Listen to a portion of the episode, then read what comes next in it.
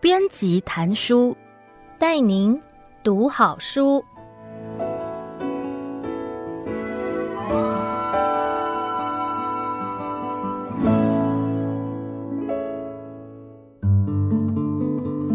你好，欢迎收听由爱播听书 FM 制作的书斋音频编辑谈书。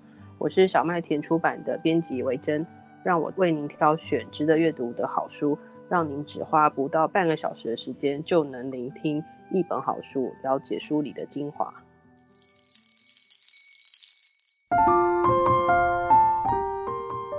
这一次我要和您分享的是《了不起的玻璃》，这是一本关于转学生，也是关于如何在学习过程中找到自信与勇气的故事。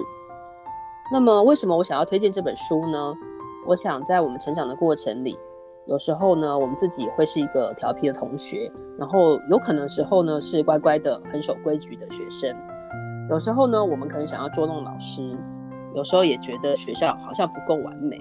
这就是一本谈论学校、老师还有同学如何在彼此之间的适应和相处的故事。那么这本书呢，它荣获了非常多的奖。像是洛杉矶公共图书馆的年度最佳图书，还有纽约公共图书馆的年度最佳图书，以及出版人周刊的年度最佳图书等等的大奖。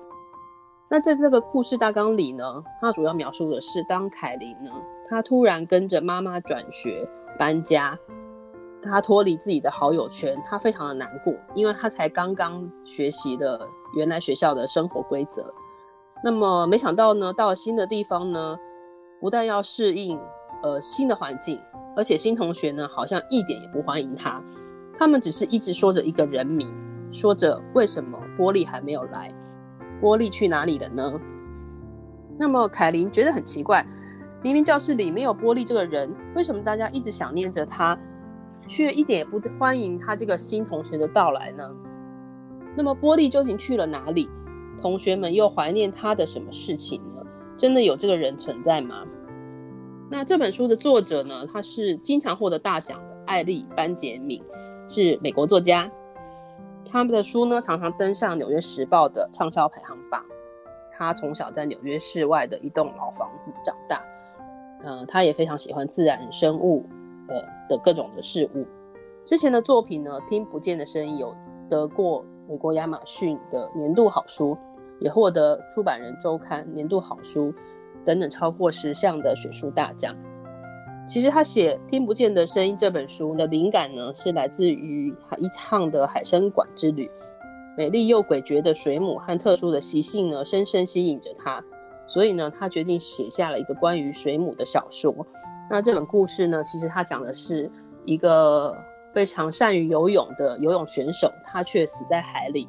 那么，同学想要找出他的死因的故事，所以呢，我们可以看到呢，作者是非常喜欢大自然的元素的。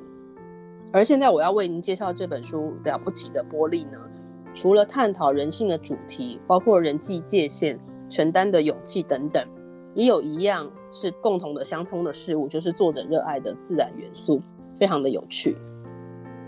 作者有一段话呢，讲到写出这本书的动机，我想在这边跟大家分享。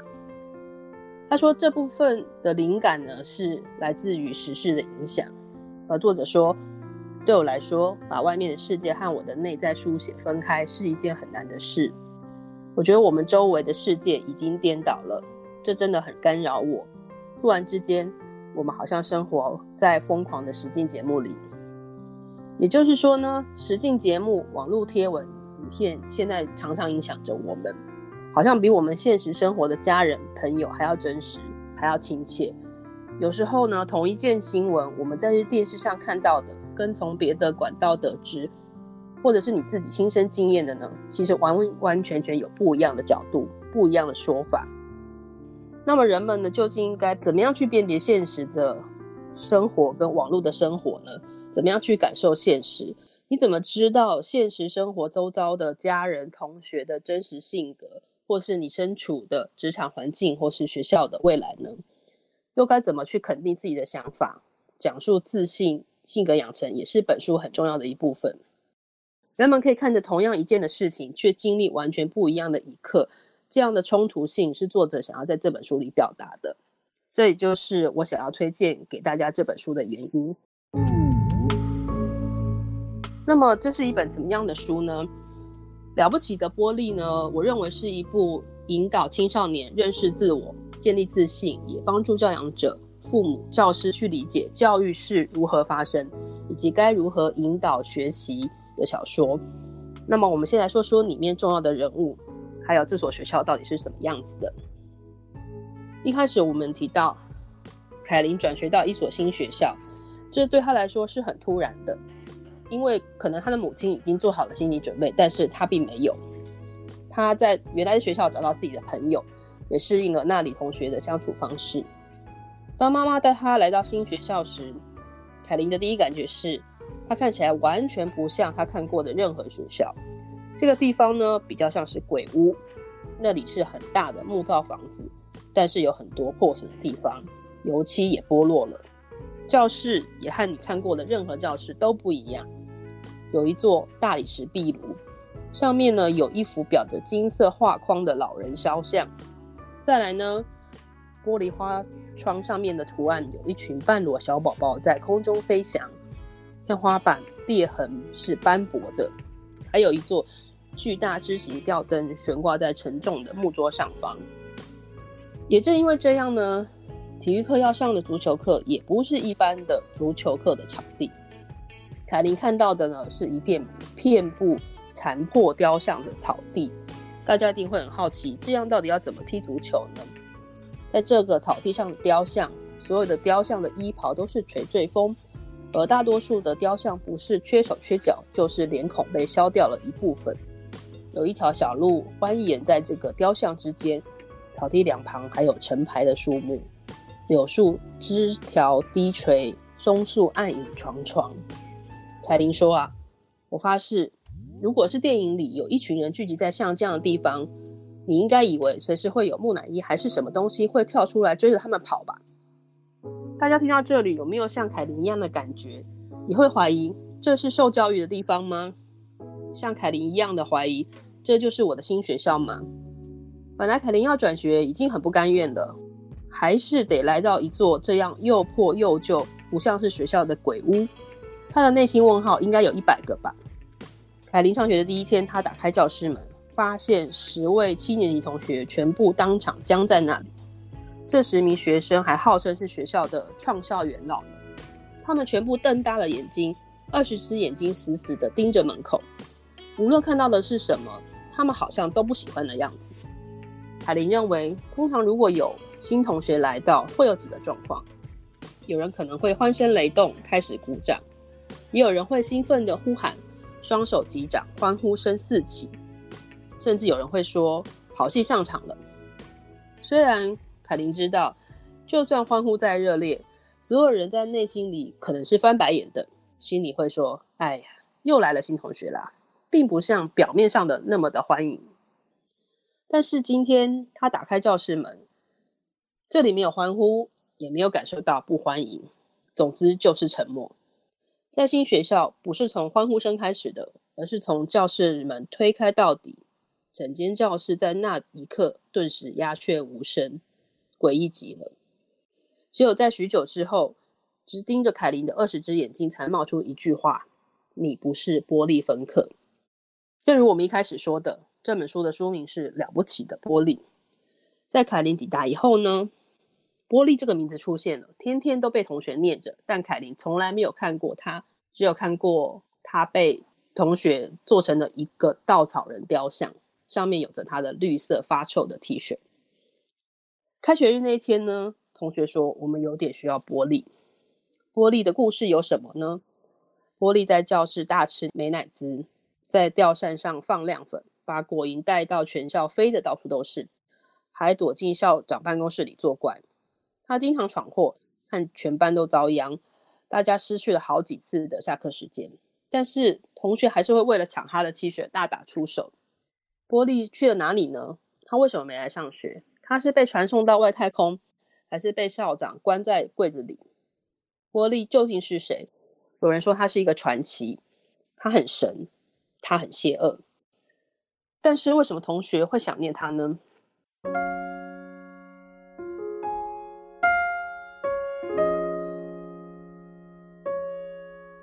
谈过书里的主要角色凯琳、波莉以及学校之后呢，接下来呢，我想和大家来分享这本书里的几个主要的故事元素。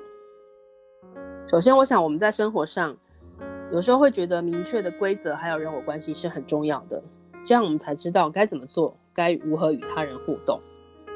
在这里呢，我们读到的凯琳就是一个急需要了解人我界限的人，他想知道作为新同学，他要表现出什么样子。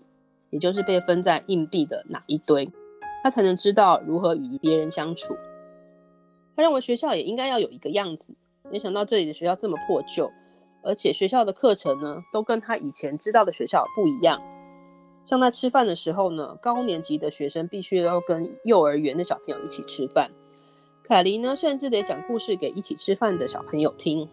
上足球课前呢，老师还请大家帮忙喂山羊，为什么呢？原来是他们要准备足球赛的场地，没有专业设备的他们只好赶山羊来吃草，帮忙整理成可以踢球的地方。对于凯琳而言，归属感很重要，是一种被认同的感觉。但是同学抱怨：“你一直说真正的学校不会有山羊，真正的学校要有课桌和置物柜，真正的学校啊怎么样又怎么样？”这是同学的反弹。他们也有他们的规则，他们的规则和凯琳不一样。如果大家继续读下去呢，就会看到凯琳渐渐在界限上的学习跟调试。这显示了一件事情，也就是原来的同学他们是很享受自己的气氛的，也就是这所谓的破旧的校舍、混乱的规则，还有有山羊的学校。那么也就是接下来我想谈的关于学习这件事情。在这本书里呢，同学们说，老师教的东西都不能应用在生活上。是很无聊的，于是马格老师呢和同学下了赌注。如果他们想要学的事情呢，马格老师都能够找到教材来诠释。所以这本书呢讲了希腊神话，还有柏拉图的洞穴寓言。老师说啊，以前的人是借由讲神话故事来解释这个世界，也就是多多少少用神话故事来控制这个世界。但是随着时间过去呢，开始有哲学家出来挑战这样的哲学观。其实柏拉图的洞穴寓言呢，刚好也是今年台湾的会考题目之一。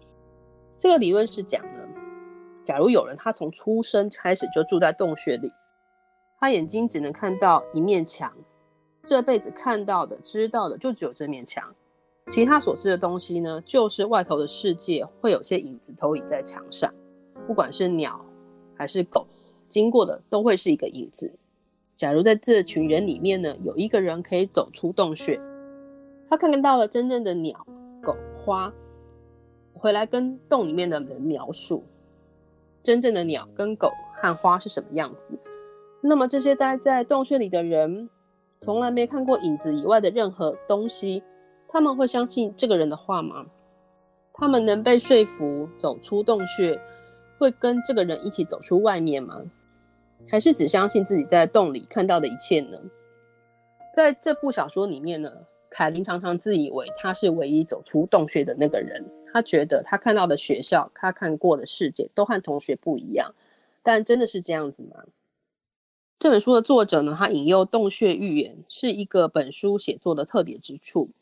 前面我们提到的各种的故事情节，是除了作者的情节描述之外呢，还应用了时下流行的实境节目秀比赛的形式，凯琳去访问同学、老师的对谈记录，还有校长写给家长的信件等等，用不同的写作格式来呈现玻璃不存在的现象，以及他们认为学校教育是什么，还有自我成长的快乐。这是一种多面向的视角，就像我们今天会从影片、Podcast、书籍等等不同的管道来认识一件事情。至于事情的真相呢，还有在其中又应该如何的辨别真理、自处，这就是这本书要告诉我们的了。最后呢，我想要推荐这本书给对于课业或是生活感到停滞不前的朋友们。你可以借由凯琳的视角，看到一个不同以往的世界。还有这本书的阅读是充满欢笑和希望的。这所破学校呢，面临了废校的困境。大家可以读到所有的学生如何在足球队上，呃化化解的歧见，建立了自己的信心，整合了团队，利用他们知道的网络的媒体的力量，为学校争取求生的可能。在这个过程中呢，相当令人感动。相信您也会为这所学校的孩子们欢呼。我是小麦田出版的编辑伟珍，祝福每位朋友，希望这本书能让您有所感动，有所体会，也希望下次还有机会为您说书。编辑谈书，谢谢您的收听，我们下次见。